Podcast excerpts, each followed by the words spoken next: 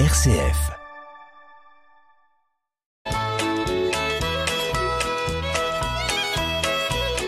Bonjour à tous, bienvenue dans notre émission Le patrimoine en question. Bonjour Marie Laucourt. Bonjour Hubert. Eh bien, chers auditeurs, rappelez-vous que dans notre émission, nous répondons à vos questions. Et les questions, vous nous les posez sur euh, une adresse mail. Et cette adresse mail, je vous la rappelle, même si les vacances sont en perspective, soyez sûr que nous répondrons à votre question à un moment ou à un autre. Et l'adresse mail en question, prenez le soin de la noter, c'est le patrimoine en question tout attaché avec un S à question, point, chalon, rcf.fr. Et on se fera un plaisir de vous répondre dès que nous aurons cette question entre les mains. Alors aujourd'hui, justement, un auditeur nous a interrogé de la manière suivante. Je prends le temps de lire la question. Une auditrice. Une auditrice. Et oui, une auditrice nous a posé la question suivante. Mon mari est décédé depuis trois ans et nous habitions ensemble une belle maison à la campagne que nous avions achetée pendant notre mariage. Je vais avoir 80 ans et je n'arrive plus à entretenir cette propriété et cette maison qui sont trop grandes pour moi et je viens de trouver une place en maison de retraite où je suis bien décidé à aller. Donc vous voyez bien la situation. L'autre jour, j'ai profité d'avoir mes trois enfants à la maison pour leur annoncer que je partais en maison de retraite et que je voudrais vendre la maison. Une de mes filles m'a dit qu'elle n'était pas d'accord. Tout simplement parce qu'à un an de la retraite, elle envisageait elle-même de vendre son appartement de Strasbourg et revenir vivre dans cette maison dont je suis usufruitière. Mes deux autres enfants ne semblent pas s'y opposer. En fait, j'ai une bonne retraite qui couvrira largement les frais de la maison de retraite, même si je deviens dépendante, et je n'ai pas vraiment besoin du produit de la vente de cette maison, que puis-je faire d'équitable entre mes trois enfants qui permettent de donner satisfaction à ma fille qui veut venir y habiter? Y a-t-il des règles? Oui, il y a des règles. Alors c'est une question un peu longue, Ouais, mais, mais on a bien compris, je le sens, elle est assez classique et Mm. c'est vrai, d'une- c'est une situation qu'on peut trouver assez facilement. Alors, on est sûrement dans une situation où euh, cette dame et son époux étaient alors soit mariés sous un régime de communauté, soit mariés en séparation de biens. Et ils ont acheté ensemble la maison. Donc, soit elle était de communauté, soit elle était indivise entre les époux à moitié-moitié, par exemple. Donc on présuppose que la moitié c'était moitié-moitié. La propriété Voilà. c'était En tout moitié-moitié. cas, on peut Hein, imaginer cette situation qui doit correspondre à, à la majorité euh, des cas, a, la dame nous dit qu'ils ont acheté cette maison pendant euh, le mariage. Ça veut dire qu'au décès euh, du, monsieur, euh, il y a des chances que madame soit pleine propriétaire de la moitié de la maison et sur l'autre moitié usufruitière et donc les trois enfants nus propriétaires de la moitié de la maison, soit un sixième chacun si je fais un petit peu de mathématiques. Euh, déjà, quand euh, la dame nous explique qu'elle veut vendre la maison et qu'un de ses enfants n'est pas d'accord, on peut déjà effectivement rappeler que dans cette situation où une dame a perdu son mari et que la résidence principale, elle appartenait aux deux, eh bien effectivement, il faut l'accord de la dame et des trois enfants pour vendre le bien. Alors même qu'il y aurait une donation au dernier vivant, Tout comme à on fait, dit. parce hein. que souvent la donation entre époux, la donation au dernier vivant attribue l'usufruit au conjoint survivant, ce qui est- semble être le cas sur la moitié de la maison. Pour autant, les trois enfants, ils sont devenus nus propriétaires de la moitié de cette maison-là. Euh, et euh, pour vendre, eh bien, il faut l'accord à l'unanimité de tout le monde, Parce de la maman et des trois indivision. enfants. C'est une Parce que c'est une indivision. et dans une indivision, quand il s'agit de vendre le bien, il faut que tout le monde soit d'accord. Exactement. Un seul peut tout bloquer. Oui, après, on peut aller devant le juge, etc. Oui, mais bon, mais il voilà. faut avoir du temps et, euh, et de la détermination parce que c'est des procédures très compliquées. Tout à fait. Donc on va essayer de trouver euh, d'autres solutions euh, pour ce- pour cette famille. Donc euh, si euh, la maman et puis euh, les trois enfants sont d'accord pour que l'une des filles, l'un des enfants reprenne cette maison et que la maman n'a pas besoin du produit de la vente de sa part de, la maison, on peut imaginer d'acter les choses dans une donation partage. Et j'irai même un petit peu plus loin sur le vocabulaire que je vais expliquer. On oui, parce que donation partage, ça suppose qu'on donne ses propres biens. Oui. Or là, elle peut pas donner. Elle pourrait, elle pourrait. Elle pourrait donner, donner les biens de ses propres filles. Alors non, elle va donner sa propre moitié. Elle va donner sa moitié de communauté ou sa moitié indivise et son usufruit éventuellement si elle a besoin de rien dans cette maison-là. Et elle va organiser le partage entre ses filles sur la partie C'est une double opération. Oui. C'est une opération de donation pour ce qui lui appartient vraiment, sa part de pleine propriété, son usufruit, et elle a sous son autorité la possibilité de partager ce qui était individu et qui appartient à ses, à ses enfants. Exactement. Et donc en termes de vocabulaire précis, ça s'appelle une donation partage cumulative. On cumule la donation que va organiser la maman avec le partage des biens qui viennent du papa. Une donation partage cumulative.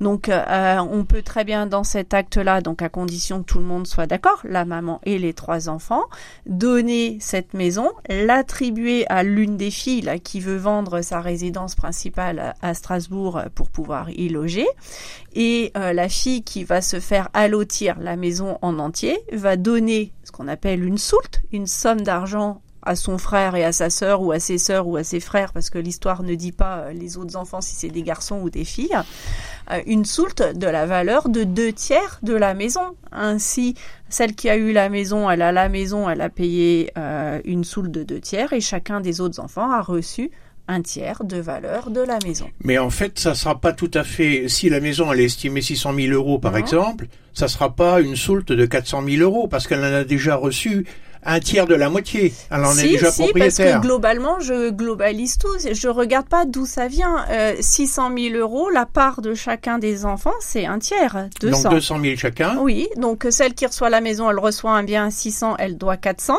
Euh, le deuxième enfant, il reçoit une soulte de 200 et le troisième, il reçoit une soulte de 200. Mais la dame qui va en retraite, euh, peut-être qu'elle n'a pas besoin, elle peut garder l'usufruit, ça sera moins cher du coup. Alors, si on est sur une donation partage cumulative en pleine propriété, c'est les chiffres qu'on vient de dire.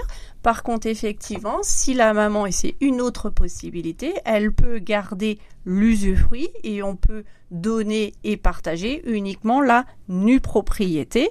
Et la maman, sa vie durant, garde l'usufruit, mais si sa fille y habite, ça voudrait dire normalement qu'elle demande un loyer. un loyer. Voilà, si on veut que ce soit équitable euh, entre tout le monde. D'accord. Donc en fait, euh, on s'aperçoit que la donation partage permet d'atteindre l'objectif de la fille, en tout, cas celle qui veut être là, de dire voilà, moi je veux euh, la propriété de cette maison, mes frères et sœurs ne s'y opposent pas, et pour que ce soit équitable, la maman, au travers de cette donation partage cumulative, effectivement, a le moyen de le faire. Oui. Et en vendant son appartement de Strasbourg, on peut penser qu'elle pourra financer la soulte pour, payer la soulte à son frère ou à sa sœur, ou en mmh. tout cas ses frères et sœurs. D'accord. Et ça, ça doit, euh, ça doit se faire dans le même acte, tout ça dans le même temps. Est-ce qu'il peut y avoir des délais, par exemple? Alors, euh, c'est un seul acte, c'est une donation partage euh, cumulative. Hein, il y a un seul document et le paiement de la soulte, eh bien, soit il est payé le jour où tout le monde va chez le notaire pour signer l'acte de donation partage cumulative, ou on prévoit un délai de paiement. Par exemple, jusqu'à ce que l'appartement euh, de Strasbourg soit vendu et que la fille en question ait l'argent pour pouvoir dédommager euh, ses frères et sœurs. Alors, en dehors de la donation partage cumulative euh, qu'on a bien compris, est-ce qu'il y a d'autres solutions pour atteindre les objectifs de ces gens-là?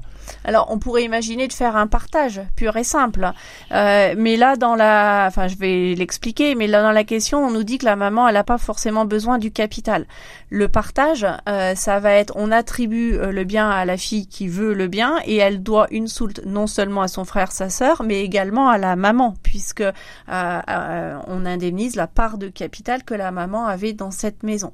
Donc, j'ai l'impression que le partage tout court ne répond un petit peu moins aux objectifs euh, de cette dame-là, puisqu'elle dit je n'ai pas besoin de ce capital, notamment euh, pour euh, pour payer ma maison de retraite. Alors si, si on élargit, imaginons que la, la, dame en question qui va aller en maison de retraite a besoin de s'assurer un revenu. Est-ce qu'on pourrait euh, imaginer que la réserve d'usufruit lui Oui. permettra d'avoir un loyer, Mhm. par exemple, et si elle veut garder un capital, Eh euh, ben, le partage. le partage, et y compris un partage partiel, c'est-à-dire en d'autres termes, en Avoir d'autres... du mal à partager partiellement la maison. Mais c'est parce qu'il y a C'est qu'un pas bien, facile, quoi. il y a qu'un bien. Oui. Mais on peut imaginer que euh, le capit, enfin, elle, elle prend une partie du capital, puis si elle n'a pas besoin de tout, de refaire une donation de somme d'argent, par exemple, ou de redonner petit à petit. Mais partager partiellement une maison d'habitation, hum, ça va pas être simple, et puis on ça risque d'être plus coûteux euh, en termes de droit de partage à s'y reprendre en plusieurs reprises. Alors là, on s'aperçoit quand même, on raisonne seulement sur la maison. En fait, c'est quand même un peu restrictif de raisonner seulement sur la maison, parce que la compen- les compensations, si on veut que l'équité soit respectée, vont être essentiellement des compensations financières, Tout à fait. sous forme de Tout soult. à fait. Alors, c'est euh, rarement le cas. Il peut y avoir d'autres biens.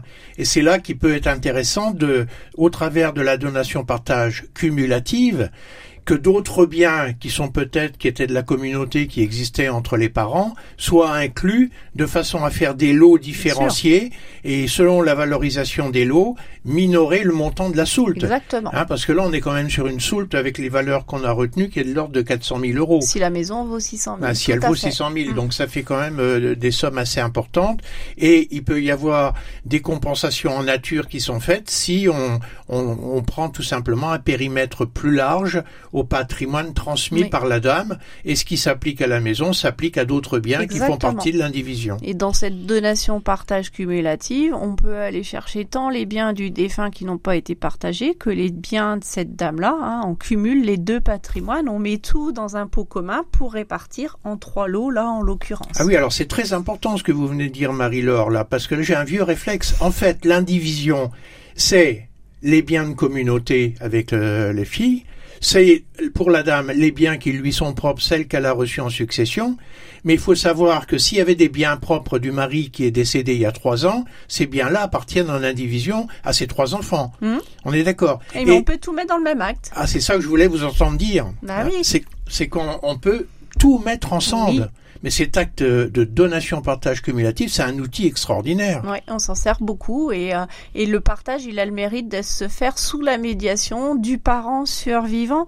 Euh, il met son patrimoine, il demande à ses enfants d'inclure ce qu'ils ont reçu du papa ou de la maman qui est déjà prédécédé. On met tout dans la corbeille et on fait euh, trois lots équitables. Et donc il y en a un qui peut repartir avec la maison de communauté, l'autre avec des terres ou un immeuble propre à l'un, etc. Et on peut construire nos lots. Donation, partage, cumulatif, voilà le mot magique qu'on peut aller prononcer devant son notaire. Maintenant, nos auditeurs, vous êtes au courant, chers auditeurs. Réfléchissez bien, peut-être que ce qu'on vient de vous expliquer s'applique à vous-même. Eh bien, réfléchissez bien et à très bientôt sur RCF.